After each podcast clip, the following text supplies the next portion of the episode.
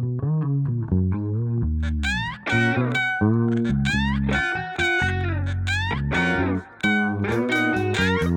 Привет, друзья! Это шоу доцента и клоуна «Базаров порезал палец». Меня зовут Борис Прокудин, я доцент МГУ. А я Филипп Живлаков, психолог, арт-терапевт и клоун. Наш подкаст литературный и терапевтический одновременно. Мы берем литературные произведения, их авторов и героев. Говорим о ситуациях, в которых они оказались с точки зрения психологии, философии. Вместе ищем ответы на простые вечные вопросы. Чтобы помочь себе и, если получится, стать счастливее. Чтобы понять себя, наших близких и полюбить этот мир. Данный выпуск вышел благодаря поддержке наших патронов и бустеров. Спасибо вам огромное за ваши теплые слова и отдельный поклон в ноги за денежные вознаграждения. Благодаря вам мы можем оплатить работу монтажера, звукорежиссера, художника и купить библиотеку музыки, потому что мы за качество и достойную оплату труда. Ваша поддержка позволяет не ввязываться в мутные и дурные рекламные предложения, например, рекламы пылесосов. Вот. Хочется, чтобы вы знали, что все звучит и выглядит это ваша любовь, это ваша заслуга. Без вас не было бы нас. Спасибо, кланяюсь и целую.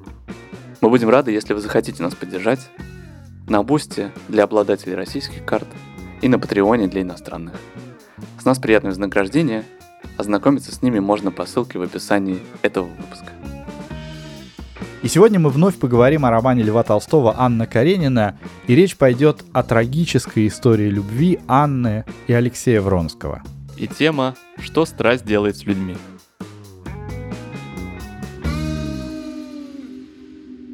Анна Каренина одна из самых привлекательных и, кажется, одна из самых сложных героинь вообще в мировой литературе. Владимир Набоков в своих лекциях по русской литературе писал, что Анна очень добрая, очень порядочная, очень живая и честная, но совершенно обреченная. И обреченная именно потому, что честная.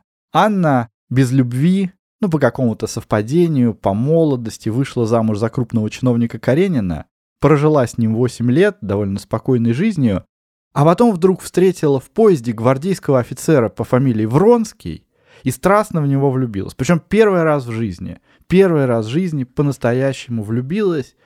И эта страсть перевернула ее жизнь. И все как-то переломало, все вокруг как вихрь и всех погубило. Просто потому что Анна не смогла вести двойную жизнь, так как все делали в ее окружении, и оказалась очень правдивой. Можно сказать, что Толстой на протяжении всего романа любуется Анной Карениной. Вообще она его любимый персонаж. Лев Толстой любуется на то, как она прямо смотрит всем в глаза, как она прямо и легко и быстро ходит, какая она простая, какая она живая и естественная. В ней нет ничего фальшивого, нет ничего притворного. И на протяжении всего романа все в нее влюбляются, как раз потому, что она простая, за ее простоту, за ее прямоту, за ее жизнерадостность. И это может показаться парадоксом, что, с одной стороны, Анна Каренина стала символом женской измены в мировой литературе, в мировой культуре вообще, но, с другой стороны, она обладает очень глубоким нравственным чувством. Гораздо больше, чем большинство или многие представители того высшего света, которые ее называют безнравственной, которые ее окружают. И поэтому с самого первого момента, с самой первой встречи Анны и Вронского, мы понимаем, что эта страсть ведет их куда-то на катастрофу, но наблюдать за поведением Анны очень интересно, как постепенно страсть ее пожирает, как эта страсть меняет ее жизнь и к чему она с этой страстью и с этой своей любовью приходит. Я, как многие люди, которые не читали Анну Каренину, знал несколько фактов. Я знал, что это история про женщину, которая изменяет своему мужу. Я знал, что роман Анна Каренина никого не оставляет равнодушным, что Анна Каренина либо бесит как персонаж, вызывает много раздражения, либо Анна Каренина вызывает много сочувствия, страданий и слез внутри. Что еще я знаю? А, и, конечно же, я, как и многие люди на этой планете, знаю, чем закончится Анна Каренина. Знал. Знал, что это женщина, которая попадет под поезд, и так ее страдания закончатся. Мое знакомство с Анной Карениной началось через, наверное, не самую удачную экранизацию с Кирой Найтли. И, конечно же, в этом фильме Анна Каренина представлена как нервная, острая, нервная, острая дрищиха. Я просто не могу никак сказать. Мне кажется, что в целом это какой-то, знаешь, клишированный образ, что если персонаж невротик, то он обязательно должен быть с выпученными глазами, с острыми чертами лица и должен быть очень худ. Худ как-то неестественно. И первое мое удивление было, что Анна Каренина не нервная дрищиха, а очень обаятельная, харизматичная женщина, которая умеет очаровать чиновников и коллег своего мужа, может найти общий язык с женой своего брата, может очаровать собеседника в поезде. В общем, Анна очаровашка. И второе мое удивление было, что Анна не дрищиха, а Лев Николаевич Толстой очень любит ее за ее пухлость. Он очень много внимания уделяет ее ручкам, ножкам. Полные руки, да-да-да. И он с такой любовью описывает ее, что это вообще другая картинка. Я знаю новость, что будет снова экранизация Анны Карениной, по-моему, российская. И кого же там берут на роль? Естественно, какую-то просто модель внешности дрищиху. Не имею ничего против дрищихи, потому что я сам дрищ, я представитель этого, этого класса. Я не вротик, девчонки, мальчишки, я с вами, но, но Анна Каренина персонаж, который обладает мягкой очаровательностью. Вот она словно Варвара Шмыкова, но почему-то берут все время играть всяких Кир Найтли. Это меня возмущает.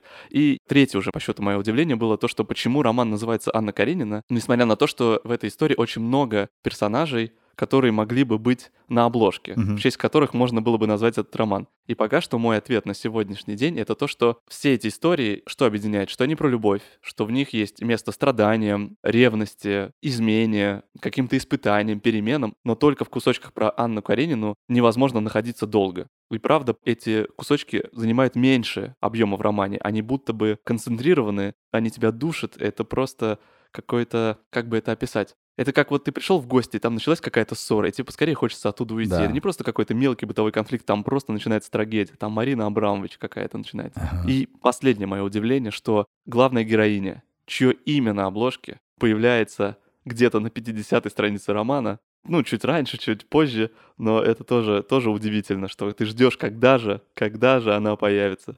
И я помню, как ты шутил, что она на 200 странице появится, не переживай, она все поменяет, все будет хорошо. Вот такие у меня впечатления от, от прочтения Анны Карениной.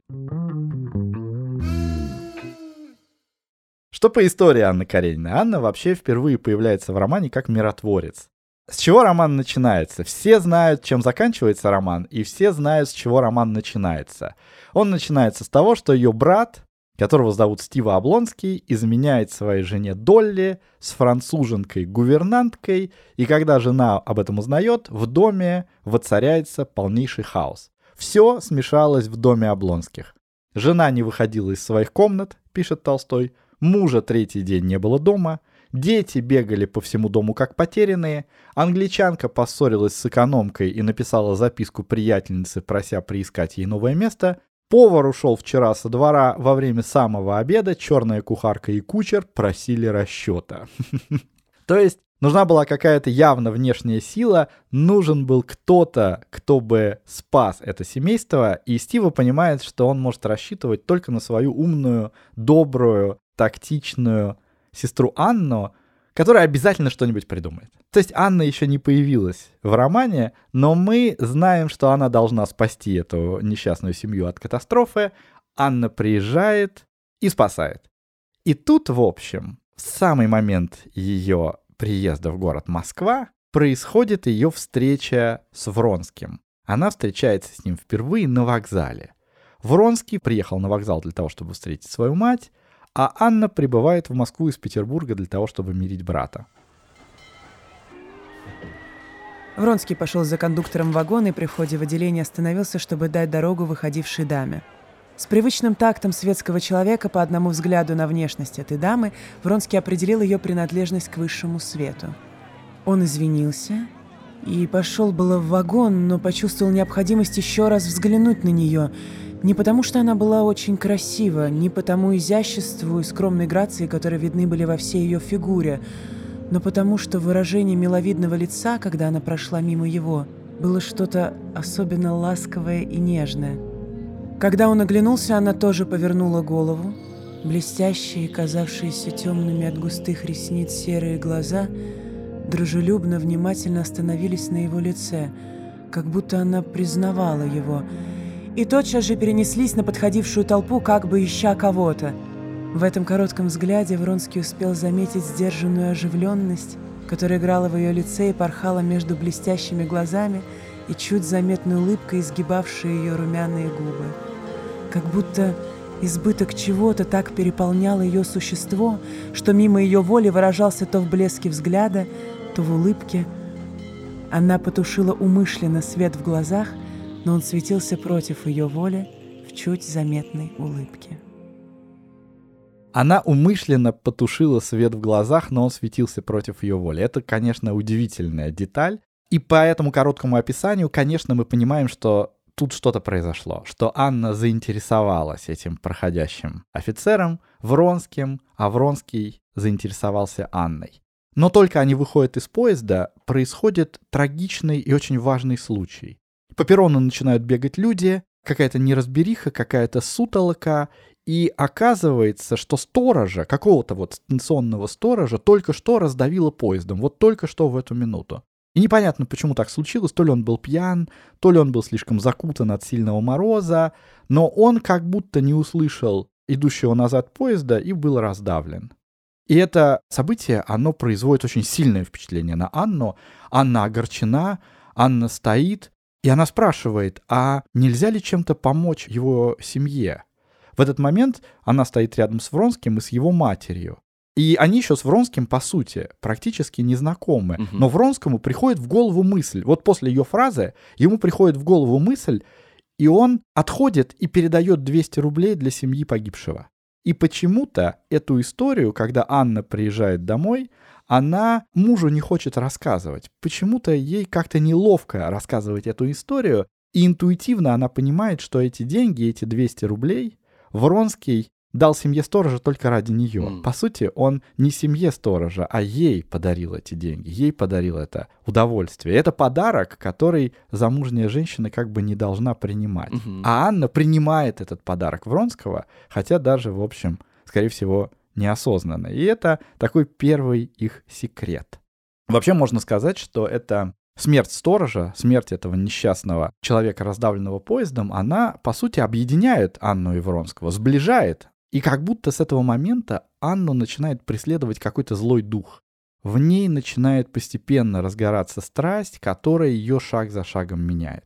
Оказывается, например, что своим появлением в Москве Анна не только как-то очень изящно, очень красиво мирит брата с женой, в общем, зачем она приехала, угу. но, помимо всего прочего, она же еще и разрывает помолвку наивной Кити, нашей 18-летней красавицы Кити Евронского, угу. обворожив его.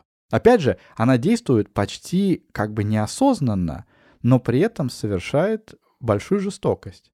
Можно сказать, что Анна только познакомилась с Вронским, а Вронский-то вообще-то занят, Вронский-то вообще-то не свободен, Вронский ухаживает за Китти Щербацкой, и Китти Щербацкая в него страшно влюблена. Угу. Вронский вообще описан как человек довольно добрый, светский, но какой-то не очень глубокий человек. Он не ставит перед собой сложных вопросов, он живет такими простыми удовольствиями, угу. и ухаживание за Китти для него тоже одно из таких простых удовольствий. А Кити-то уверена, что Вронский хочет сделать ей предложение. И почему-то она уверена, что Вронский непременно сделает это предложение на бале во время последней мазурки. И вот бал. Угу. Кити, как пишет Толстой, была в одном из своих счастливых дней. Платье не теснило нигде, пишет он. Нигде не спускалась кружевная Берта. Розетки не смялись и не оторвались, розовые туфли на высоких выгнутых каблуках не жали, а веселили ножку, глаза блестели, и румяные губы не могли не улыбаться от сознания собственной привлекательности. В общем, Кити находится в одном из своих счастливых дней. Она абсолютно уверена, что сейчас что-то случится, что сейчас он сделает предложение. Но тут на бале появляется Анна. И надо сказать, что Анна за несколько дней пребывания в Москве успела не только Воронского обворожить, она успела обворожить и Кити. Угу. Кити с ней несколько раз встречалась, она совершенно в нее влюблена, она считает ее идеалом женщины, она хочет быть похожим на нее. Но бедная Кити не подозревает, что все мысли Вронского на этом бале уже заняты Анной. Он уже влюблен в Анну. И вот последняя мазурка. Кити отказывает пяти кавалерам, потому что она уверена, что Вронский пригласит ее. Напряжение как-то нарастает, начинается музыка, и Вронский идет не к ней приглашать на мазурку, а к Анне, и приглашает Анну, и это оказывается страшным ударом для Кити, страшным унижением. Все танцуют, она стоит одна, она стоит брошенная. Ну, как-то распорядитель бала, такой Корсунский, он вовремя подсуетился, как-то заметил это растерянность Кити, он пригласил ее танцевать. И вот Кити совершенно униженная, совершенно раздавленная, танцует, и смотрит на Анну и Вронского. Какая-то сверхъестественная сила притягивала глаза Кити к лицу Анны. Она была прелестна в своем простом черном платье, Прелестны были ее полные руки с браслетами, прелестна твердая шея с ниткой жемчуга, прелестны вьющиеся волосы, расстроившиеся прически, прелестны грациозные легкие движения маленьких ног и рук, прелестно это красивое лицо в своем оживлении. Но было что-то ужасное и жестокое в ее прелести. Кити любовалась ею еще более, чем прежде, и все больше и больше страдала. Кити чувствовала себя раздавленную, и лицо ее выражало это. Когда Вронский увидал ее, столкнувшись с ней в мазурке, он не вдруг узнал ее. Так она изменилась. «Прекрасный бал», — сказал он ей, чтобы сказать чего-нибудь. «Да», — отвечала она. В середине мазурки, повторяя сложную фигуру, вновь выдуманную Корсунским, Анна вышла на середину круга, взяла двух кавалеров и подозвала к себе одну даму и Кити. Кити испуганно смотрела на нее, подходя, — Анна, прищурившись, смотрела на нее и улыбнулась, пожав ей руку. Но, заметив, что лицо Кити только выражением отчаяния и удивления ответила на ее улыбку, она отвернулась от нее и весело заговорила с другой дамой.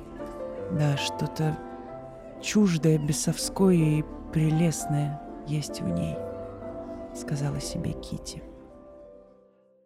Вот это удивительная сцена — Анна, заметив отчаяние Кити, отвернулась от нее и весело заговорила с другой дамой. Почему? Вот когда я прочитал эту сцену, я спрашивал себя, почему она отвернулась. Анна же знает, что Кити влюблена в Вавронского. Получается, что именно она является причиной отчаяния Кити. Она же не может этого не понимать. Как же в таком случае она отвернулась? Где ее доброта? Где ее нравственное чувство, о котором мы уже сказали? Она что, как бы жестоко ведет себя и притворяется, что ничего не происходит? Мне кажется, что она совсем не притворяется в этой ситуации. Просто ее уже начинает охватывать ее страсть, и страсть вытесняет и доброту, и сочувствие, и она как будто не замечает, что с Китти происходит. Она весело заговорила с другой дамой. То есть весело заговорила не потому, что она плохая, а потому что она уже, она уже в своей страсти, а страсть сильнее сострадания. Я очень люблю эту сцену, сцену на балу. Люблю ее за какой-то режиссерский взгляд Толстого. Ага. У Кити есть прелестный дар, она очень внимательный человек. И она видит двух персонажей, которые ей очень нравятся. Это Вронский и Анна на балу. Они танцуют. Они танцуют не вместе. И она видит, что у Анны такое лицо, будто она пьяная. По-моему, она так говорит, что ей показалось, что она пьяна. Ага. И Кити смотрит и видит, что Анна в каком-то таком легком безумии в какой-то озабоченности, и она не может понять, на кого она смотрит. Тут она видит Вронского, и Вронский тоже возбужденный и на кого-то смотрит. И они танцуют, и там же смена пар, они танцуют, и Кити смотрит то на Анну, то на Вронского, то на Анну, то на Вронского, и в какой-то момент до нее доходит, что они в друг друга влюблены, Мгм. что все, она теряет и какую-то эту покровительницу, да, и теряет будущего мужа. Мгм. Она это все осознает и впадает в депрессию, благодаря которой она поймет, что такое истинная ценность, что было в предыдущем выпуске, про что мы говорили с тобой. Вот. И я думаю, что, конечно, Анна делает это не специально, но она же никогда не знала страсти. Мгм. И страсть, правда, вытесняет все. Есть только один человек, который важен. И, и я думаю, знаешь, про что? Мы же неаккуратны в любом аффекте, в котором бы мы ни находились, будь это радость, или гнев, Мгм. или горе. Ну, то есть представь, что убит горем, тебе вообще все равно на то, что другие радуются. Или представь, ты в кого-то влюблен, и ты не видишь, как грустят другие. Или ты очень рад тому, что что-то получилось, ты тоже не замечаешь. И мне кажется, что это дело не только в страсти. И так как Анна впервые сталкивается с этим чувством, и оно новое для нее, а она привыкла жить по принципу логики, по принципу системы, быть вот этой обаяшкой, которую она умеет включать, то тут она же видит, что, ну, она в какой-то момент она еще умеет вот это заметить, что она приносит какое-то несчастье, мне так кажется, я так интерпретирую этот текст, что она замечает, что она приносит страдания, и ей неловко, она не знает пока что, как с этим обходиться. Вот. И я думаю, что когда фокус только на объекте страсти, в голове происходит что-то примерно такое «простите все меня, я вас всех люблю, но сейчас я всю свою любовь, всю свою заботу, все свое внимание отдам только одному человеку, а другим я ее не оставлю вовсе». И я думаю, что тут нет ее вины. Я думаю, что тут есть неаккуратность, и я думаю, что это сила выше нас. Ага. Ну, это сила там, не знаю, гормонов, феромонов. Это как природное явление, как, Ага. как дождь и град, который ты не выбираешь, когда случится. Вот, у меня какой-то такой тезис есть про это. Не знаю, как он тебе. Знаешь, я где-то слышал такую метафору интересную, что страсть — это как луч света или, или как фонарь, направленный на одно лицо. Представь себе, Мгм. фонарь, направленный в ночи.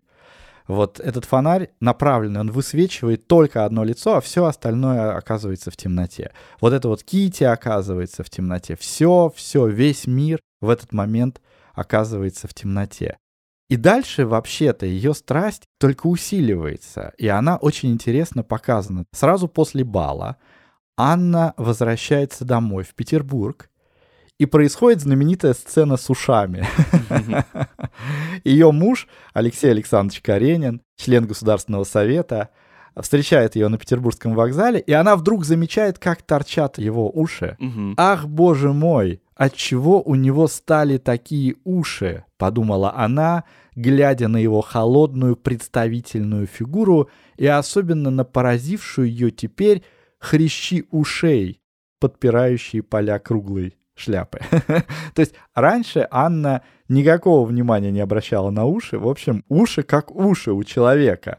Но ее страсть к Вронскому, она как бы меняет все предметы вокруг. И особенно мужа.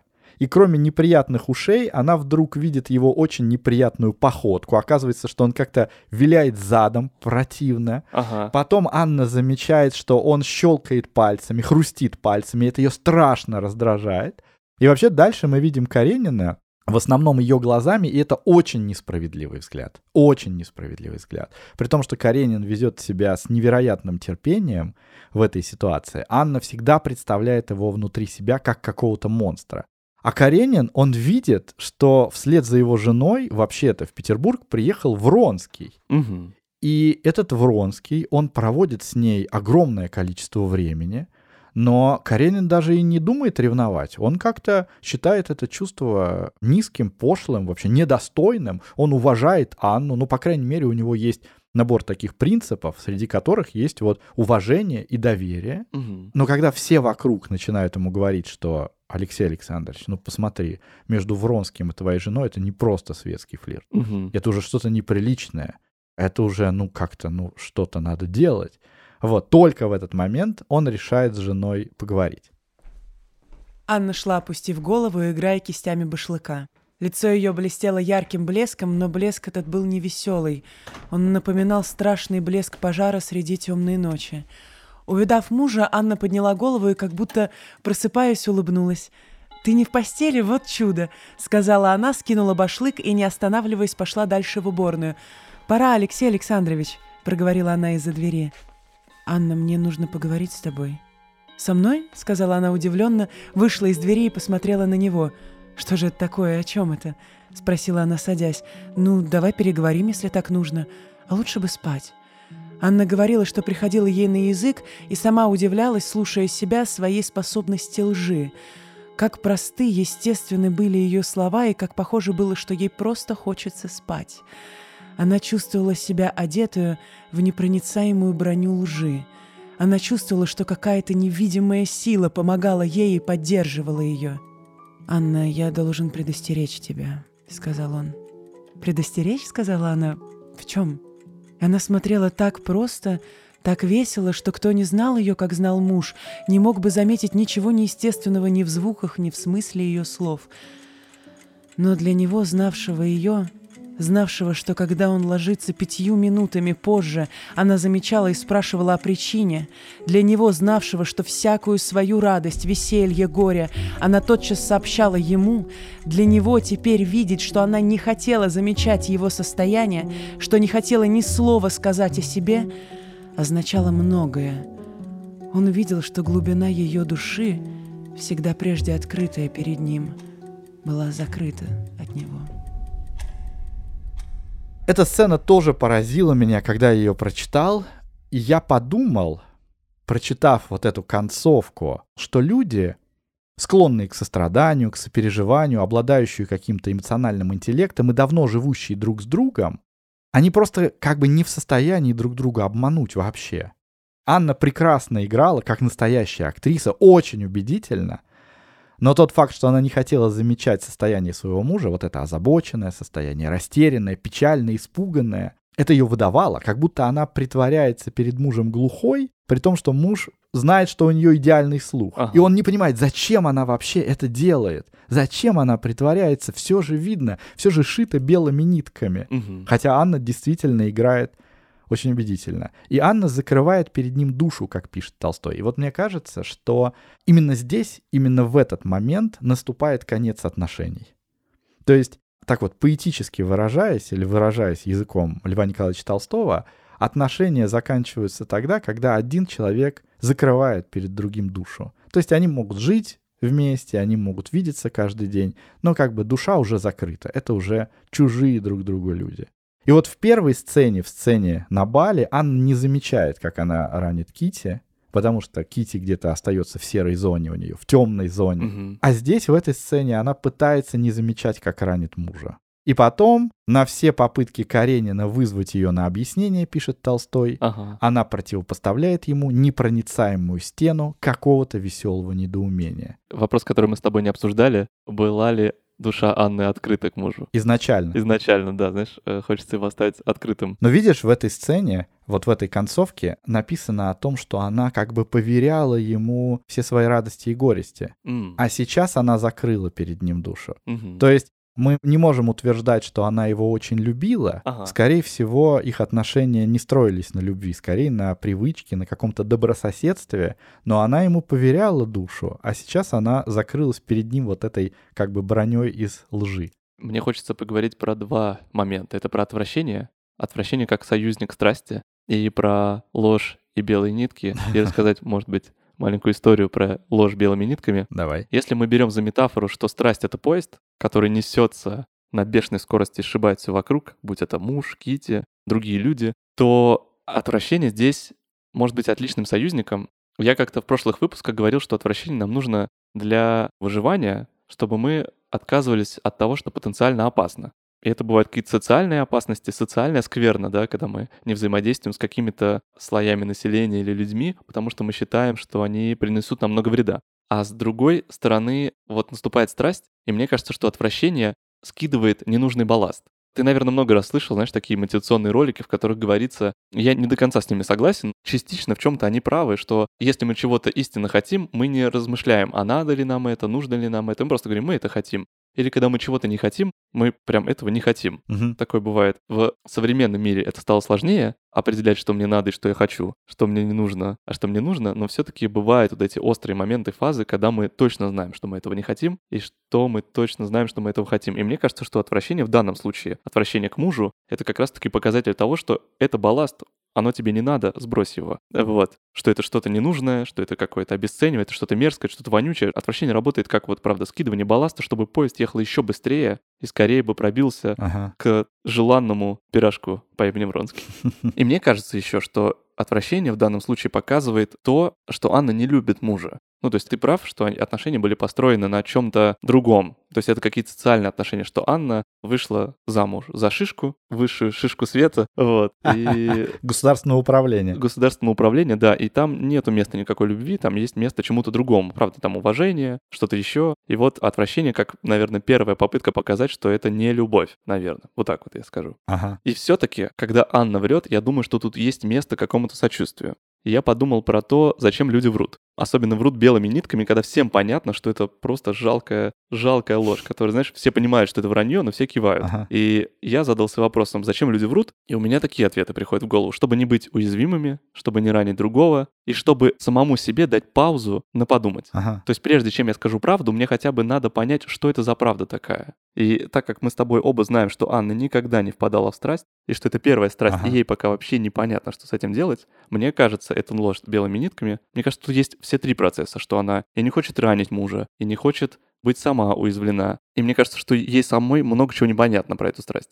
И если описывать характер Анны, то это оголенный провод. Ток бежит то туда, то сюда, И ты нажимаешь сюда Анне больно, сюда нажимаешь ей хорошо, и это все может сменяться просто в доли секунды. Ага. И сейчас она уже готова жить полноценной жизнью, она просто чувствует эту жизнь, а хоп, она уже готовится умирать. Это вот, вот такой у Анны характер. И Анна вот так вот переключается от тотального мрака до тотального счастья.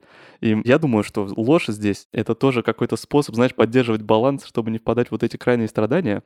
Ну и еще немножко про ее характер. Биологически она такая. Вот у нее вот такая нервная система, у нее такие психологические защиты, такие способы справляться с новой страстью. Социально это женщина, которая как функция для мужа она скорее как такое приятное дополнение, знаешь. Там нет любви, там просто какая-то социальная сложная система. И оттуда нельзя просто так взять и уйти. Вот как сейчас просто взять и развестись, и снова завести себе мужа. Тебе никто этого не запретит, а там это все очень сложно. И такому положению сложно позавидовать. И неудивительно, что человека тут колбасит. Представь вот такой персонаж, который как оголенный провод, над ним еще много социальных всяких давлений, и его просто колбасит туда-сюда, то ложь здесь кажется какой-то вообще маленькой шалостью. Это я думаю, что ложь здесь как-то можно оправдать. И я допускаю, что этому человеку пока что еще непонятно, как ему быть с самим собой, и поэтому он берет паузу на подумать. И я думаю, что ложь белыми нитками — это такая социальная пауза. Мгм. И я всегда себе говорю, что если врут, значит, зачем-то это надо. И это правда. Ну, то есть вот так вот интересно, что белая ложь — это зачем-то надо, врут, значит, надо, и это правда.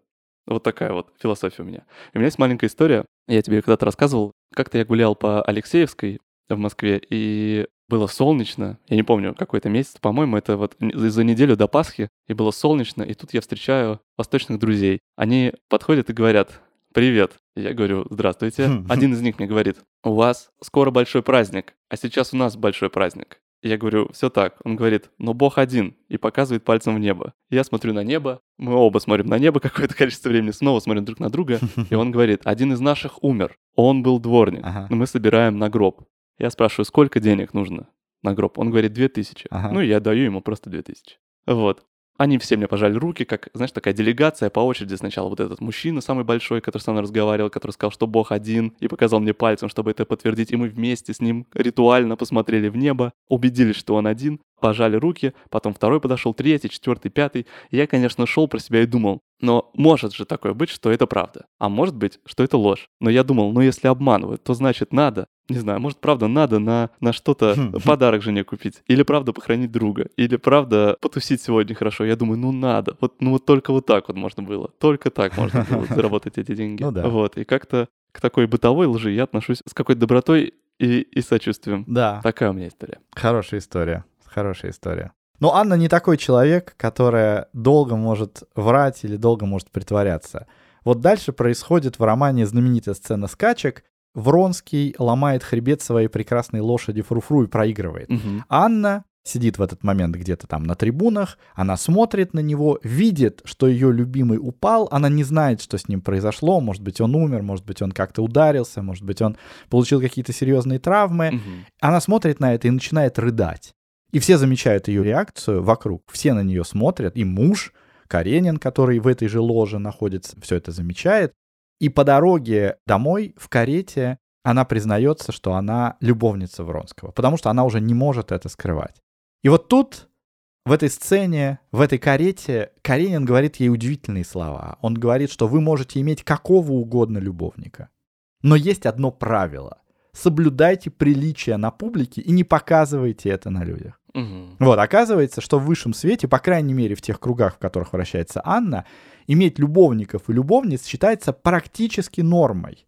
Но это ни в коем случае нельзя показывать. То есть главный грех Анны состоит не в том, что она изменила мужу, Ага. а состоит в том, что она не смогла скрыть это от людей, от окружающих. И вот дальше Анна думает, что вообще будет дальше, что произойдет. Она думает, что Каренин вызовет Вронского на дуэль. Мгм. Она думает, что Каренин выгонит ее из дома. В общем, ей рисуются какие-то катастрофические картины, но все происходит совершенно иначе.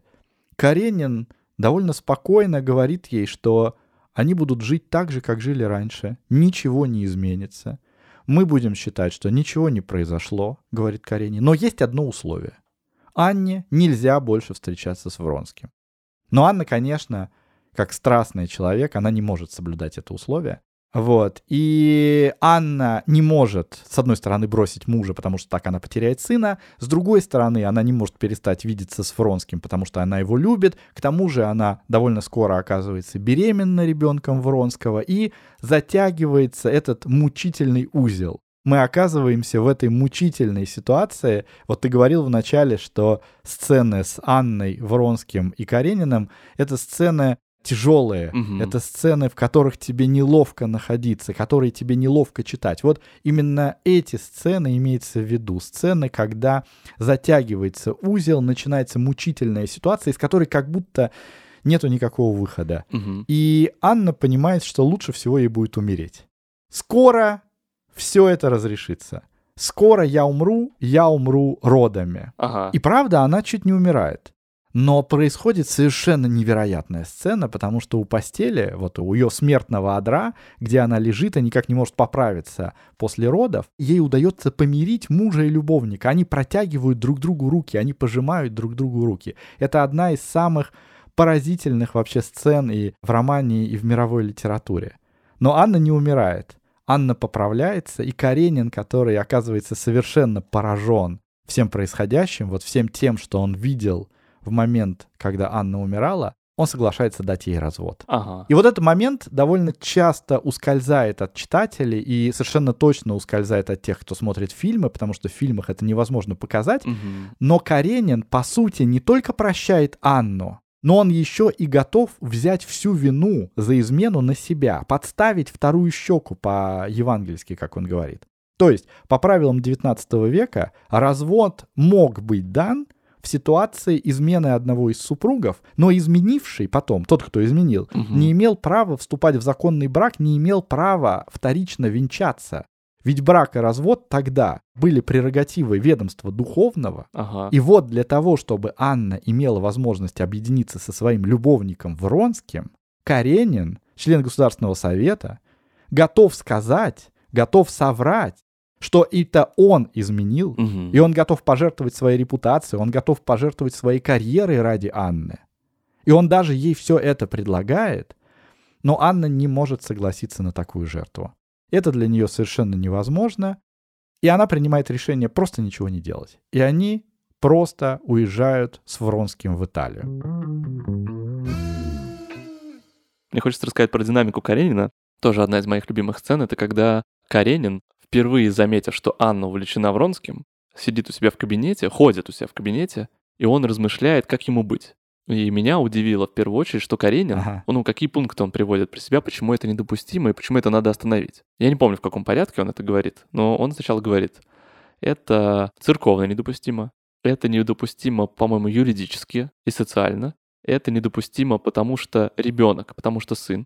И четвертое, самый последний пункт, который он приводит в аргумент, почему это невозможно, почему это должно быть остановлено, это его собственные чувства. И в этом весь Каренин вообще, что он свои чувства всегда ставит на последнее место. И когда Анна закрывается перед ним, у него случается вот эта трансформация, что он больше и больше превращается в робота Мгм. и становится все больше и больше жестоким, и просто все его мысли зациклены на то, как же так поступить, Мгм. чтобы она не вышла сухой из воды. И вот эта сцена, где Анна умирает, там два Алексея, и она кричит «позовите Алексея», и эти два Алексея смотрят друг на друга и не понимают, какого и кого она из нас зовет. Вронский плачет, и Анна просит Алексея Каренина оторвать его руки от лица, и он сам начинает рыдать. В общем, эта сцена — это какое-то момент, когда чувства наконец-то выходят. Мне кажется, что в этот момент, знаешь, вот эти все пункты, которые он назвал, вот эти религия, социальное, отцовство, родительство, оно как будто бы отходит вообще вовне, и они как будто видят, знаешь, перед друг другом вот эту просто человеческую сущность. У меня не хватает слов, чтобы объяснить, что там происходит, но просто как будто бы появляется много человеческого уважения просто про то, что ты индивид с чувствами, и я индивид с чувствами, и я вижу, что ты любишь другого мужчину, я вижу, что ты страдаешь, ты видишь, что я страдаю, и знаешь, в этом как будто бы стирают все эти социальные конструкты, и они просто по-человечески к друг другу становятся добры, вот прям вот на какое-то мгновение.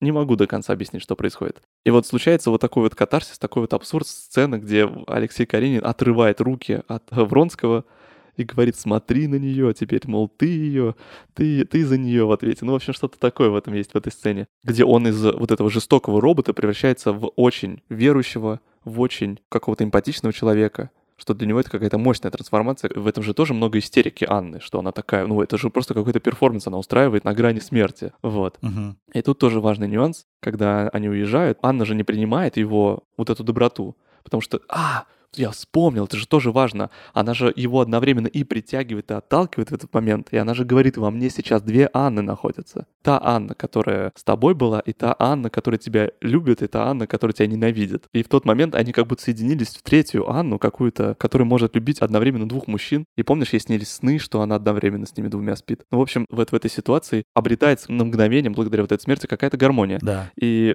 вот она отказывается, вот она снова приходит в себя, и она вновь ненавидит мужа за то, что он такой благородный и добрый. И тут мне хочется немножко психообразования оставить, что Анна в целом ей свойственно катастрофизировать вещи. Есть такое когнитивное искажение, оно называется катастрофизация. Это когда мы любой свой шаг или любое событие автоматически мы приплетаем ему значение против нас, что оно обязательно будет проигрышным, все обязательно пойдет не так, как мы хотим. И вот, как ты помнишь, Анна постоянно говорит, что я, я, все, я умираю, все это полный провал, все, ты меня не любишь. Вот благодаря страсти у Анны обретается вот эта катастрофизация и черно-белое мышление, что мир либо светел, либо темен, и Анна начинает смотреть, у меня, знаешь, такая метафора черными глазами на жизнь, что ее вот так вот в щелчок, вот так вот, и у нее черные глаза.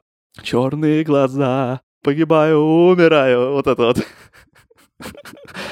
Вот. И нам всем свойственна катастрофизация, мы все на каком-то, знаешь, тревожном переизбытке кортизола и адреналина, мы начинаем немножко кошмарить сами себя, и мне хочется попросить наших дорогих слушателей, что если им свойственно катастрофизировать Ага. или делить мир на черное и белое, это помнить, что мир вообще-то серый, что мы не знаем будущего, что мир разнообразен и вариативен, что в нем есть место, правда, плохому дерьму всякому, но есть место милым вещам. Да. Можно подумать, что когда мы пытаемся отвечать катастрофизации и напоминать себе о том, что мир серый, то какой-то скептик может сказать, «О, это что, позитивное мышление? Ну, Какая хрень собачья. Мир не позитивный». А я думаю, а когда ты смотришь на мир негативно, это разве... И тут есть место этому? Ну, это же как будто знаешь, та же монета, только другая грань ее. Что я могу либо позитивно смотреть на мир, либо говняно на него смотреть. Вот. И задачка просто возвращать баланс, что в мире есть хорошее и плохое, что бывают моменты, которые получаются, которые нет. И у нас есть два вида мышления, гибкое и негибкое. Негибкое мышление — это «да, но». Это когда мы говорим «да, но...» Вот. И есть более гибкое, это когда мы говорим «да, и». То есть, типа «да, я упал», и «да, я все равно поеду дальше, куда я ехал. Ну, то есть вот такие штуки, на, на это можно вот так вот отвечать, когда мы занимаемся катастрофизацией, черно-белым мышлением, просто пытаться на это посмотреть через «да, да, и» — это такой первый способ с этим справляться. Ага. Вот. И Анна Каренина не учится справляться с катастрофизацией, она ее практикует просто ежесекундно, она просто черные глаза.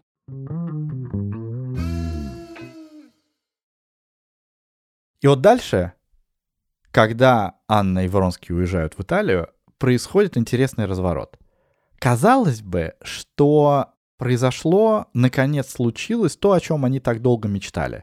Они раньше встречались тайно, они раньше были любовниками, теперь они живут как настоящая семья. Причем живут в совершенно удивительном месте. Это итальянское палаццо, в котором есть какой-то прекрасный тинторетто, Вронский сменил гвардейский мундир на штатское платье, отрастил бороду. Он в этом виде даже больше нравится Анне. Они вместе путешествуют, они постоянно как бы наслаждаются обществом друг друга, наслаждаются культурой. В общем, что может быть лучше? Прекрасный такой итальянский медовый месяц. И Вронский очень хорошо себя ведет, он любит Анну, он всячески заботится о ней, он всячески пытается ей угодить, но довольно скоро ему становится скучно. И вот сейчас мне кажется, что это незаметный, но в то же время может быть самый ключевой или самый роковой момент этой книги и этих отношений.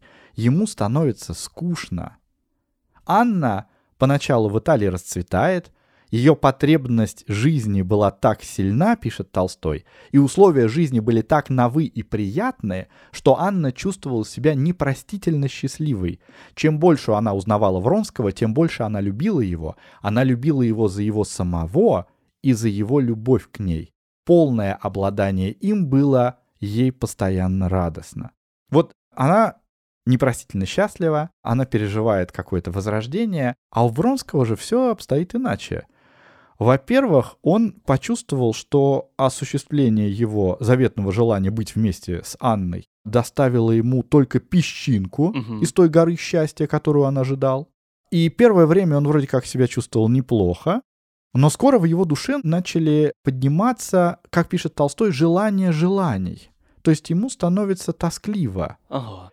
И вот прежних холостяцких удовольствий он себе не может позволить, и не зная, чем заниматься, он как бы бросается на все, он пробует все подряд. Ему кажется, что он может стать художником, он начинает писать картины, но довольно быстро понимает, что живописец из него посредственный, и он Ага. бросает живопись, как и все предыдущие свои увлечения.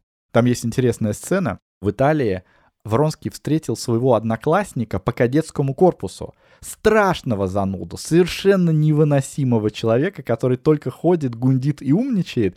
И с этим бы человеком Вронский никогда бы не стал встречаться в Петербурге или в Москве, просто руки бы ему не протянул. Ну, точнее... Но когда тебе тесно с подругой, ты думаешь, какой же он интересный. Отличный собеседник просто. Вот именно, вот именно. Он так рад встрече, что он просто целыми днями с ней проводит. Вот, и это говорит, конечно, только об одном, что ему скучно с Анной. И вот в этот момент возникает два вопроса, которые мне кажутся очень интересными. Первый вопрос, за что столь сложно устроенная Анна полюбила такого довольно поверхностного Вронского? И второй вопрос, а почему Вронский с ней заскучал? Все же хорошо. И тут можно сказать, что Вронский и правда довольно добрый и обаятельный человек, довольно симпатичный, но в нем нет совершенно никакой глубины, и, к несчастью, он абсолютная полная бездарность.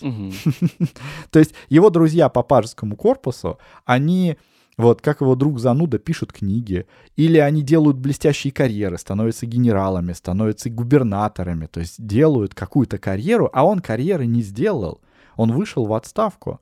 Потом он начал заниматься живописью, возомнил себя художником, но что-то не очень получилось. Подумал, что он не гениальный художник и бросил. Потом хотел заняться сельским хозяйством, тоже как-то что-то получилось, что-то не получилось, но бросил. И даже на скачках, где ему прочили первое место, можно сказать, что скачки те, это было пик его карьеры. Мгм. Самое яркое событие в его жизни, потому что все глаза, все лорнеты на него направлены. И вот даже в этих скачках он сломал лошади спину и проиграл. Мгм. И вообще, какое дело он довел до конца, можно задать себе такой вопрос. Какое дело он вообще, с каким делом он может справиться и что он может доделать? И вот Басинский, такой исследователь Толстого, в книге «Подлинная история Анны Карениной», он справедливо пишет, что единственное дело, которое Вронский довел до конца, это увел жену крупного петербургского чиновника. Вот. Это все таланты Алексея Вронского. Видишь, у них у всех было что-то впервые. У нее страсть, а у него первое доведенное дело до конца. Он даже зубы чистил, он только первый ряд всегда чистил, знаешь, самый верхний. Ага. А нижний на другой день чистил. И так далее. Кстати, не зря ты говоришь про зубы. Если ты помнишь, когда Толстой описывает Анну, он замечает ее красивые пухлые руки, а когда он описывает Вронского, он всегда замечает его крепкие зубы. То есть, понимаешь, Вронский у него почти лошадь, понимаешь? То есть, если говорить, ну вот что хорошего в этом человеке, да? Ну, у него очень крепкие зубы, понимаешь? Вот, Какие ваши сильные стороны? У меня очень сильные зубы. вот именно. И вопрос, что его Анна за зубы полюбила? Кажется, что нет. Анна его полюбила, наверное, потому что она ну, очень нуждалась в любви. Точнее, Анна очень нуждалась в любви, а Вронский оказался тем человеком, который смог пробудить ее страсть. Мгм. Вот. И отсюда же идет ответ и на второй вопрос. Почему Вронский заскучал? Да просто потому, что в его жизни стало слишком много Анны. Мгм. Полное обладание Вронским было постоянной радостью для Анны, пишет Толстой. Полное обладание. Мгм. Мгм. Вот мне кажется, что даже если бы у Вронского был какой-то талант, если бы он не был бездарностью, даже если бы он всерьез занялся какой-то деятельностью, все равно это вряд ли бы спасло ситуацию. Ведь Анна, которая хочет им полностью обладать, она очень быстро начинает ревновать. Сначала она начинает ревновать к женщинам, потом она начинает ревновать его к его деятельности. То есть ей Мгм. скучно, когда он уходит и когда она чем-то занимается. Она хочет, чтобы он всегда был при ней. То есть ее бешеная страсть, она постепенно оказывается эгоистичной любовью. То есть если ее любовь каким-то образом определить, то это любовь эгоистичная. Она хочет владеть всем временем и всем вниманием Вронского. Мгм. Но здесь, конечно, нужно сказать, что Анна не от простой жизни, не от легкой жизни, не от хорошей жизни оказывается в такой ситуации, потому что она же потеряла все. Уезжая в Италию, она теряет все. Она теряет Мгм. свой статус в обществе, она теряет своего сына. И единственное, что у нее остается, это Вронский. И, конечно, в этой ситуации как бы весь ее интерес жизни сходится на Вронском. Мгм. Вот что происходит. Происходит душегубство, любовь погибает. Мгм. И это связано с тем, что у Анны Карениной не очень-то много опор. У нее, по сути, правда, как ты сказал, что она лишилась всего. У нее только одна опора. Это мужик, который, по факту, единственное дело, которое он доделал, это увел ее у мужа. И он какой-то нестабильный военный, нестабильный друг. Только зубы у него стабильные. Ей приходится вот держаться за вот такого мужика. И это, конечно, грустная история. Странный парадокс, что эгоистическая любовь убивает любовь быстрее. Что я имею в виду? У эгоизма, скорее всего, мотив из-за страха потерять любовь. И тем самым человек начинает ее душить, и она начинает погибать. Есть примерно визуальный образ, как выглядит здоровое отношение. Это как называются эти круги? Вот два круга, и между ними вот есть такой зазорчик. Круги Эллера. Круги Эллера. Вот это два круга. Один круг — это один человек, второй круг — это второй человек. И вот они чуть-чуть соединяются, и между ними появляется вот этот третий мирок. Мгм. Процентов на 30. Процентов на 30, да. Ага. И есть что? Есть ваш мир, есть мир вашего партнера, и в середине есть ваш мир. И это та самая полезная дистанция, которая нужна для того, чтобы отношения были здоровыми. Как это работает? Я ухожу в свой мир, там я что-то получаю, набираю, узнаю, а потом я встречаюсь со своим партнером в нашем мире, в серединном, и мы обмениваемся. Мы там что-то делаем, строим лего, рисуем на шторах, занимаемся любовью, кушаем раков, а потом мы расходимся и обсуждаем свой внешний мир. Да, и обсуждаем свой внешний мир. И один рассказывает про него, и тот радуется за него, и другой рассказывает и радуется. Мгм. И, конечно, я думаю, что этот механизм, он живой, что иногда он все равно, он там увеличивается немножко в 30, ну, из 30, там, 40 процентов, 50, но потом он возвращается все равно к какой-то середине. Вот. И я не помню, кто точно из психологов это сказал, но ты сейчас расскажешь историю, которая подтверждает этот факт. Я надеюсь, ты ее расскажешь. Вот. Это, по-моему, это были Готманы, э, это американские исследователи в области любви. Они говорили про силу дистанции, которая снова и снова может возбуждать чувства. И они провели такие исследования, которые подтверждали, что когда я вижу своего партнера на сцене, он читает лекцию или выступает, или презентует картины, или у него выходит подкаст, или он пишет музыку, когда я вижу вовне его продукты, его выступления, это вновь и вновь вызывает во мне чувство влюбленности к нему. Я вновь вспоминаю, почему я его люблю. А если я перестаю это делать, то я могу забыть, потому что наступает настолько сильное слияние, что я в какой-то момент забываю, а почему я тебя выбираю. И тут мне хочется спросить у вас, а дистанция, когда вы вот читаете лекции или выступаете на постнауке или ну, на телевизоре, и ваша женщина видит вас, что происходит в ваших отношениях? Не совсем понимаю, как здесь слово дистанция. Мне кажется, что это другая тема, что здесь как будто человек видит тебя не дома, а вот где-то во внешнем мире. Да, да, да. Вот это ты называешь дистанцией, да? На дистанции. Да, это имею в виду, что я не тебе читаю лекцию моему партнеру, а я, я отхожу чуть-чуть на дальше, я занимаю не позицию партнера, а позицию, там, не знаю, мастера, ну, в своем, мастера своего ремесла, и показываю это другим людям. И я, Ага. там, например, будучи твоим партнером, я вижу, как ты это делаешь, и я вижу, как другие восхищаются тобой, или как другие лицезреют тебя, Ага. и тоже влюбляются в тебя. И вот эта сила какого-то, какого-то... Ну, я не знаю, как это работает, нейронные связи ли это, или зеркальные нейроны, но это я напитываюсь чужой любовью к тебе.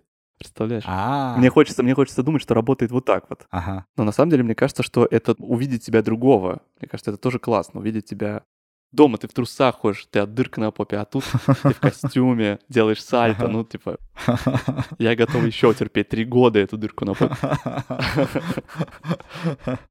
Ну да, да, я с этим согласен. Филипп Григорьевич намекает на историю. Я рассказывал ему просто сейчас, что я читаю лекции, основной курс для потока, поточные лекции в большой поточной аудитории, и на мои лекции ходит моя девушка. И, во-первых, мне приходится гораздо больше готовиться, потому что какая-то появляется серьезная дополнительная мотивация. А во-вторых, конечно, после того, как я эту лекцию читаю, если мне удается это сделать как-то особенно особенно эффектно, местами, конечно, не всегда, а иногда удается быть эффектным. Но вот после этого, когда мы выходим вместе, идем по коридору, вот, моя девушка говорит, вот это да, говорит, я люблю тебя еще больше. О, это моя любимая история. Ну что, возвращаемся, возвращаемся к Анне. Возвращаемся к Анне. Действительно, любовь Анны со временем становится все более и более болезненной, все более и более больной. Анна понимает, что ради Вронского она вообще-то пожертвовала всем. Она пожертвовала сыном, которого так любила. Она пожертвовала положением, которое она занимала в обществе. А Вронский как бы ничего не потерял. Он же может вести такую же жизнь, как он вел раньше. И вот Анна чувствует эту несправедливость, и она хочет, чтобы Вронский принадлежал только ей. И это, к несчастью, как правильно ты говоришь, ведет не к усилению взаимной любви, а скорее к охлаждению любви со стороны Вронского, и Вронский постепенно начинает от Анны отдаляться. Ему становится как-то все тяжелее и тяжелее с ней. Mm-hmm. Он начинает находить для себя какие-то действия, какие-то дела, постоянно уезжать. А Анну в то же время ей овладевает какой-то панический страх потерять его, она не может заснуть, когда его нет. В результате она начинает принимать наркотики, то есть она борется с бессонницей морфием, угу. который она называет мое лекарство, потом она переходит на опиум. О, нет. Они уже живут в Москве после того, как пожили в Италии, после того, как пожили в имении Вронского, и в этот момент нервы Анны находятся совсем на пределе, и тут на сцену выходит княжна Сорокина. Mm. У Вронского есть мать, та мать, с которой в самом начале романа Анна познакомилась, и мать, которой Анна очень понравилась, а теперь угу. Анна матери Вронского очень не нравится. Мать Вронского хочет, чтобы ее сын нашел себе нормальную пару, женщину, на которой он может жениться.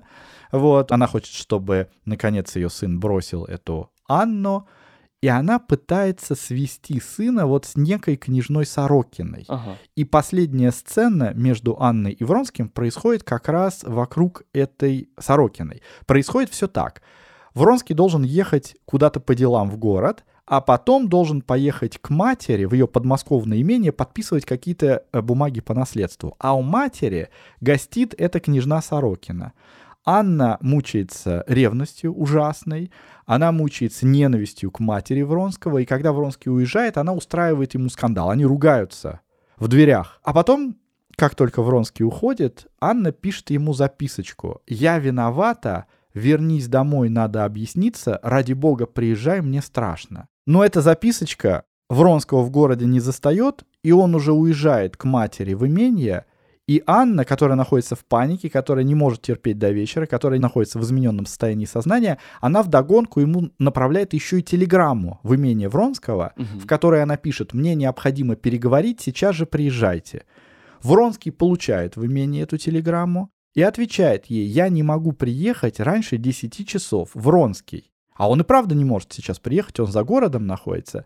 Да и к тому же как бы ему хочется от Анны немножко отдохнуть от всех ее претензий, от этих вот, от этих скандалов, от этих обвинений. И вот с этого момента начинается такая зловещая комедия положений. Потому что Анна уже не в себе, она приняла двойную дозу своего лекарства, реальность уже начинает плыть, ага. и она уверена, что Вронский так холодно, вот я не могу приехать, ответил не на телеграмму, а на записочку, где она писала, ради бога, приезжай, мне страшно, вот ее оскорбляет, что на ее такой вот порыв он отвечает так холодно, ей начинают чудиться страшные картины, что он сидит вместе с этой княжной Сорокиной, смеется над ней, ага. и она решается на какой-то безумный поступок, она решает ехать в имение матери Вронского, чтобы там всех застать, всех уличить и всех вывести на чистую воду. И вот здесь начинается ее мрачное путешествие. Мрак покрывает все, что она видит. Анна едет на станцию, она смотрит вокруг, дома кажутся ей уродливыми, и она думает, все дома, дома. И в домах все люди, люди. Сколько их, конца нет, и все же там ненавидят друг друга. Mm-hmm. Потом она приезжает на станцию, видит только уродливых, каких-то наглых, неприятных людей, видит девочку, девочка тоже изуродована и кривляется. Вот, Анна садится на диван, диван тоже оказывается какой-то грязный, она брезгливо как-то на него садится. Напротив нее оказывается парочка супругов, они что-то говорят, и Анна ясно видит, что они тоже надоели друг другу, а что они ненавидят друг друга. И она выходит на платформу, вспоминает о том раздавленном человеке, о том раздавленном стороже, которого она увидела в день встречи с Вронским, и понимает, что ей надо делать. Угу. Она видит приближающийся товарный поезд, она как-то спускается, сбегает вниз к рельсам, крестится и бросается между колес. И вот на этом заканчивается история Анны Карениной. И поразительно, как эта сцена движения Анны на вокзал как она похожа на сцену, когда влюбленный Левин ходит по городу. Помнишь? Мгм. В тот момент, когда Кити сказала ему, что она его любит и что она выйдет за него, Левин вдруг обнаруживает, что все вокруг него невероятно красивые, Мгм. невероятно добрые и славные. Помнишь, он там идет в присутствие, смотрит на людей и думает, почему же они такие прекрасные, почему они такие добрые, они же все меня любят. То есть любовь дает ему возможность увидеть в людях лучшее. Мгм. А Анна же, напротив, в момент своего путешествия, она переполнена ненавистью. Она видит вокруг только уродство, она видит только худшее в людях, она видит самое отвратительное, она видит самое гадкое. То есть перед ней предстает ужасный мир, лишенный любви. Вот ты говорил о том, что мир можно видеть позитивно и можно видеть негативно. Мгм. Вот здесь как бы Толстой дает ответ на этот вопрос. Позитивно, ну, как это не пошло звучит это слово, человек может видеть мир, когда находится в любви. А вот когда мир этот лишен любви, когда в сердце нет любви, тогда начинается страшный мир, начинаются эти черные, черные глаза. Мгм. И действительно, самоубийство в таком черном мире, в таком ужасном мире, кажется едва ли не самым логичным, что можно сделать. У меня какой-то, знаешь, набор, набор солянка, который, может быть, превратится в какой-то манифест, может быть, станет какой-то помогающей практикой или нет. Когда я слушаю эту историю, я думаю про то, что люди не роботы, и что катастрофа неизбежна. И вся эта психологическая часть, которую мы с тобой даем, и философская, и про веру, все это не сможет нас избавить от жизненных катастроф. Катастрофа всегда неизбежна. И то, что мы с тобой даем, это какой-то спасательный жилет и огнетушитель. И мне сейчас приходит фраза про то, что проблема — это не сама проблема, а проблема — это то, как мы решаем проблему. И, я, конечно, вот говорил про то, что Анна — это оголенный провод, но еще мне Анна воспринимается со своей страстью очень маленьким человеком. То есть мы, мы еще видим, как она уменьшается и как она вообще теряет какие-либо вообще устойчивости. И мне очень жалко этого персонажа, потому что он со своей страстью, со своей влюбленностью, со своими вот этими разлуками и сложными решениями на самом деле оказался один. У этого человека нету никаких опор, кроме опоры вот такого э, не самого надежного и устойчивого мужчины в мире. И если возвращаться к метафоре вот этого ребенка, который капризен, то мне кажется, что наша задача вообще человеческая — это ну, как, как это, ребенок не скажет тебе, чего, чего не так. Он будет реветь, биться о пол, истерить. Мы ничего с этим не можем сделать. Но как-то свидетельствовать это и попытаться... Мы, как более устойчивые, более мудрые люди в момент, когда другой страдает, мы можем найти больше решений, чем может найти человек в момент страданий. А мы можем допустить, что Анна Каренина — это девчонка с ПРЛ, с пограничным расстройством личности, что эта девчонка, ну, она наркоманка, это, ну, то есть это, это все, это нервная система, просто еще более оголенный провод, по, которому не просто ты из одной части прыгаешь в другую, ты все время испытываешь постоянный ток в теле. И что я хочу сказать? Мне, мне кажется, что страсть — это неплохое чувство. Что страсть, она бывает функциональная, нефункциональная, работающая на нас и работающая против нас. И вот страсть, мне кажется, нам, людям, нужна для того, чтобы мы куда-то прорывались, куда мы не могли прорваться. Чтобы мы делали такие поступки, которые мы не могли совершить никогда. Чтобы мы оказались в каком-то другом месте, в другом положении, в другом состоянии, с другими людьми и могли там дальше быть собой и функционировать от, от, от своих других сильных сторон. Но у Анны Карениной страсть сработала так, что она попала в любовь, но этот поезд не остановился, а поехал дальше. Он поехал в уничтожение и этой любви, уничтожение своих сильных сторон, уничтожение каких-то либо связей. В общем, страсть не остановилась, и этим ее страсть отличается от страсти Левина, что Левин пробился туда, куда хотел, и смог там остаться дальше. Ему дальше сила страсти не нужна.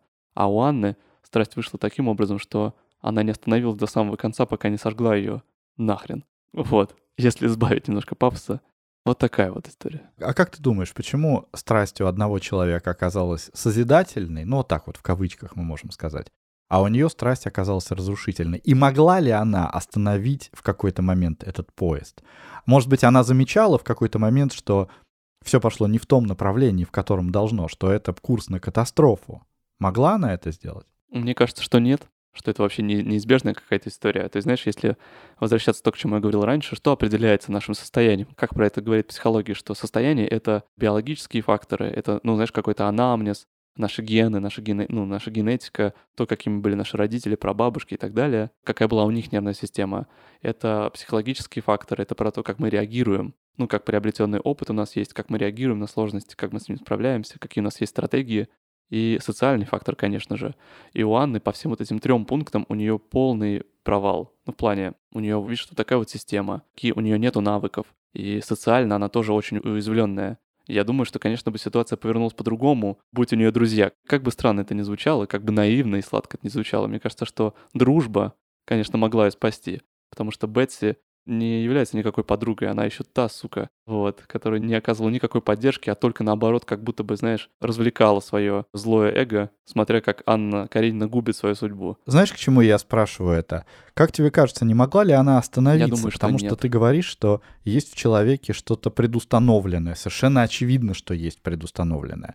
Но есть же его добрая воля.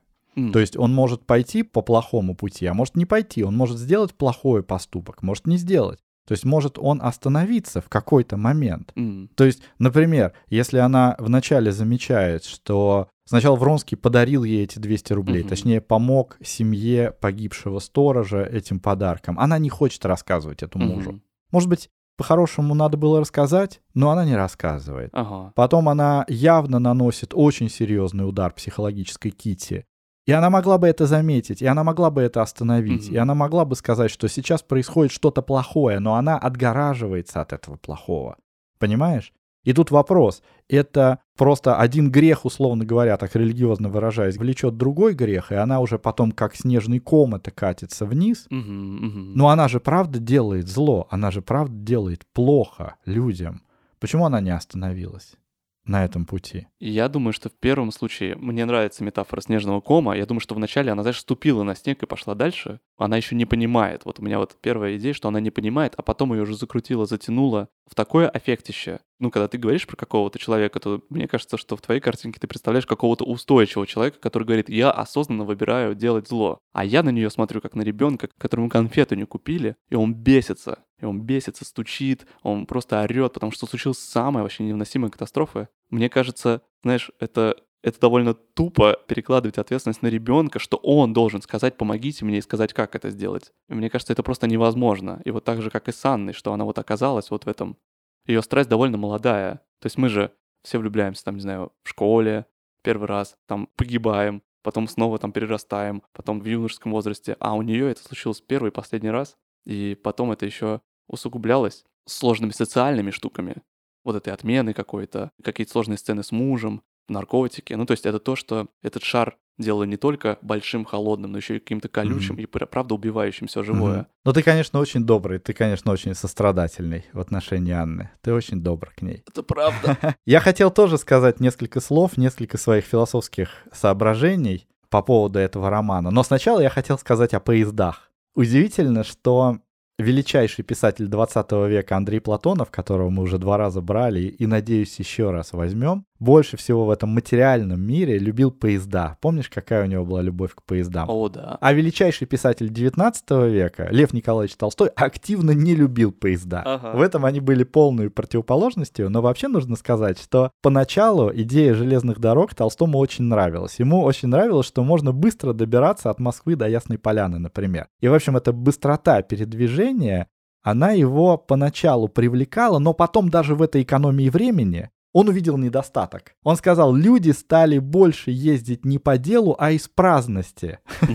Толстому очень не нравилось, что по большому счету появилась такая целая порода людей, таких путешественников, которые только и делают, что ездят туда-сюда на поездах, вместо того, чтобы заниматься делами, решать свои проблемы и так далее, и так далее. В общем, поезда, с его точки зрения, порождали какой-то праздный класс.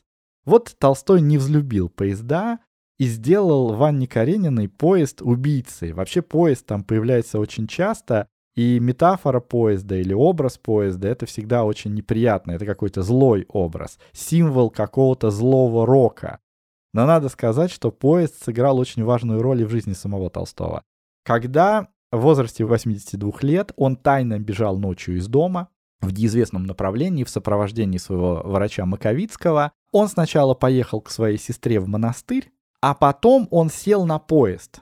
И у него не было окончательного плана, куда он едет. Он думал, что, может быть, он поедет в Ростов, а может быть, еще куда-то, но он сел на поезд, чтобы ехать куда-то подальше от Ясной Поляны. Вот это был его побег на поезде. Мгм. И врач Маковицкий рассказывает, что Толстой сидел в вагоне, но в этом вагоне очень много курили.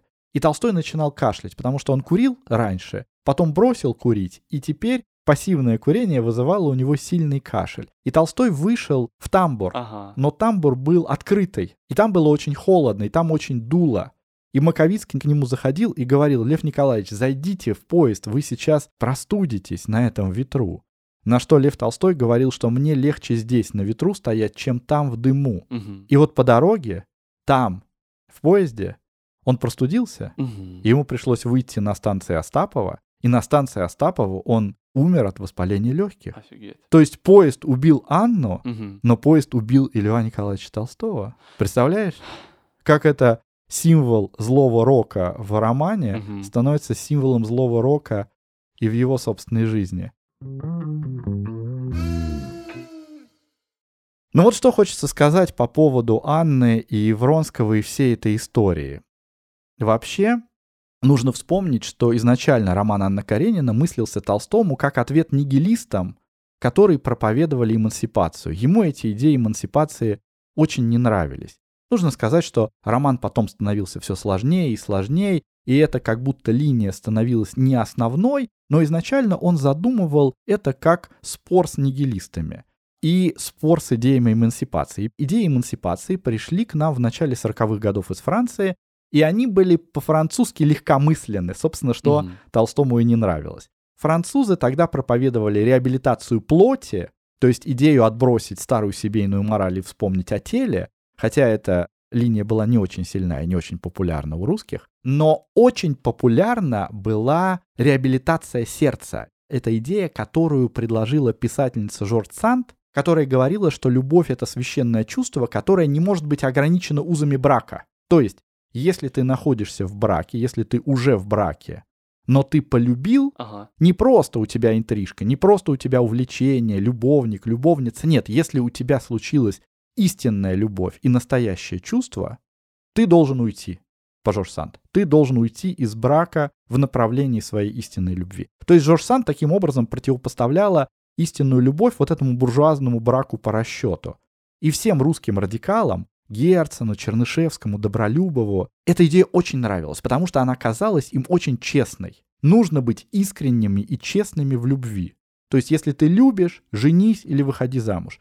Если ты находишься в браке и возникла другая любовь, но истинная, настоящая любовь, ты имеешь право уйти. Главное, не ври себе и окружающим. Будь честен. И по сути, можно сказать, что история Анны Карениной — это история именно такой свалившейся истинной любви. То есть Анна Каренина явно не любила своего мужа Каренина, и Каренин ее не любил. Ну вот такой был брак без любви. Ну случилось такое. Ага. И вдруг она полюбила Вронского. И по Жорж Санд она должна честно уйти. И она, собственно, честно и уходит. Мгм. Но по Толстому происходит катастрофа. Ничего хорошего из этого не выходит. И вот возникает вопрос, почему ничего хорошего из этого не выходит, хотя как бы это честное поведение. И вот здесь, для того, чтобы ответить на этот вопрос, можно вспомнить о некоторых типах отношений, которые в романе вообще представлены. Во-первых, в романе есть линия Левина и Кити, да? И для них семья первостепенна. Это два человека, которые не смотрят вокруг, не ищут себе варианта получше, не задумываются о каких-то простых удовольствиях на стороне, не ищут себе любовников и любовниц, да? В их контексте это вообще звучит как-то пошло, неестественно. У них серьезные отношения, они работают над своими отношениями, они строят свой мир, они строят свое семейное счастье, они честные в этом отношении, честные и правильные. Конечно, Мгм. с точки зрения Толстого, это лучший путь, правильный путь, это его любимые персонажи. Есть другой вариант отношений. Это отношения, которые царят в этом великосветском обществе, в этом кружке Бетси Тверской. И этот кружок, наверное, он не составляет все светское общество, но составляет довольно серьезную его часть. И люди в этом светском обществе довольно порочные, довольно праздные, они ничего не делают, и они, в общем, занимаются только тем, что они ищут удовольствие для себя.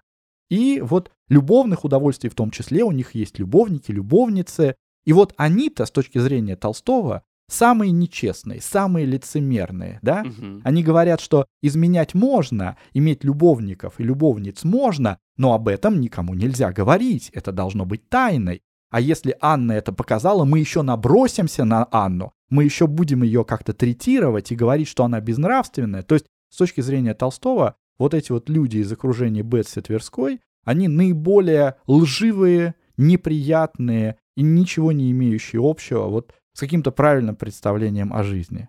И вот есть Анна. На фоне этих двух крайностей есть Анна. И трагедия Анны заключается в том, что она честная же. Она же не такая, как люди из окружения Бетси Тверской. Она же не ищет простых развлечений. Она же не ищет себе интрижку, она не ищет себе любовника. Она обрела свою истинную любовь, и она хочет с Вронским построить семью. Она хочет нормальной человеческой честной жизни. Но на пути к своей истинной любви она ломает судьбы других людей. Вот в чем главная трагедия. Она думает, что она честная, но это не совсем так, потому что она тоже немного лицемерит. Она такая же лицемерная, в меньшей степени, но тоже лицемерно, как это общество Бетси Тверской, потому что она не замечает, что причиняет людям зло. Она не хочет замечать, что она причиняет зло Кити. Она не хочет замечать, что она причиняет зло своему мужу. Она пытается придумать про мужа, что он очень плохой, а он неплохой. Мы видим Алексея Александровича ее глазами, и она представляет его монстром, а он не монстр. Она разрушила ему жизнь, она разрушила ему карьеру, и она не хочет этого замечать. Она разрушает жизнь своему сыну, по крайней мере, наносит ему очень тяжелую травму, потому что она его любит, потом она его бросает, а потом этому сыну Сереже говорят, что его мама умерла, а Анна вдруг приезжает к нему на день рождения. Помнишь линию Сережи? Ага. Это трогательная, очень щемящая угу. линия, потому что сын все видит, он все понимает, он все замечает. Как будто Толстой через этого ребенка говорит, ну посмотрите на это глазами ребенка. Ребенок видит, что это нездоровые отношения. Вот, и в конце концов, Анна Каренина, она же бросается под поезд для того, чтобы отомстить Вронскому, который как будто ей изменяет, как будто вызывает в ней ревность, как будто ее бросил, как будто ее не любит. Она делает это для того, чтобы отомстить Вронскому, и Вронский в результате, в конце романа, отправляется на русско-турецкую войну, просто отправляется для того, чтобы умирать. Сколько она жизней поломала. Угу. И вот мне кажется, что, конечно, никакого вывода по этому поводу сделать нельзя. Угу. Никакой вывод здесь прозвучать не может, и главное, что даже Толстой никакого вывода из всей этой истории не делает. И он также любит эту Анну. И также в его романе нету отрицательных персонажей, потому что, ну, кроме этого, может быть, кружка Бетси Тверской, которые просто ему противны, да, все серьезные персонажи у него сложные и трагические. Угу. И мне кажется, что он здесь просто рассказал трагическую историю любви человека, который попал в очень сложную ситуацию, угу. человека Анну, которая встретилась с этой страстью и которая не справилась с этой страстью. Угу. Ну что? Пора прощаться. Это было шоу доцента и клоуна. Базаров порезал палец. Я Борис Прокудин. Я Филипп Житлаков. Этот выпуск не вышел бы без поддержки наших друзей и с гордостью называю их коллегами. Продюсеры нашего подкаста это Елена Копцева и Кирилл Логинов. Редактура, звук и монтаж это Дарья Брянц. Иллюстрации Алина Глушанок. И литературные вставки сегодня прочитала Соня Володчинская. Ну что, до следующего выпуска. До следующего выпуска. Обнимаю вас крепко. Не грустите. Мы будем рады, если вы поддержите наш проект. Это можно сделать двумя способами. Через Boosty и через Patreon. Boosty доступен для обладателей российских карт, а Patreon для тех, у кого иностранная карточка.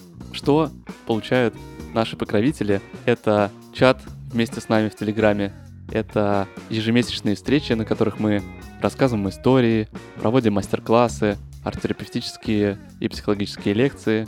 Еще с Борисом Александровичем мы пишем большие письма, в которых рассказываем, как у нас дела, что мы читаем, что мы смотрим, рассказываем какие-то истории и даже делимся рецептами блюд месяца. Подписывайтесь, поддерживайте, ставьте лайки, делитесь с друзьями. В общем, спасибо вам за вашу поддержку. Целуем, обнимаем. До следующего выпуска. Пока! Пока!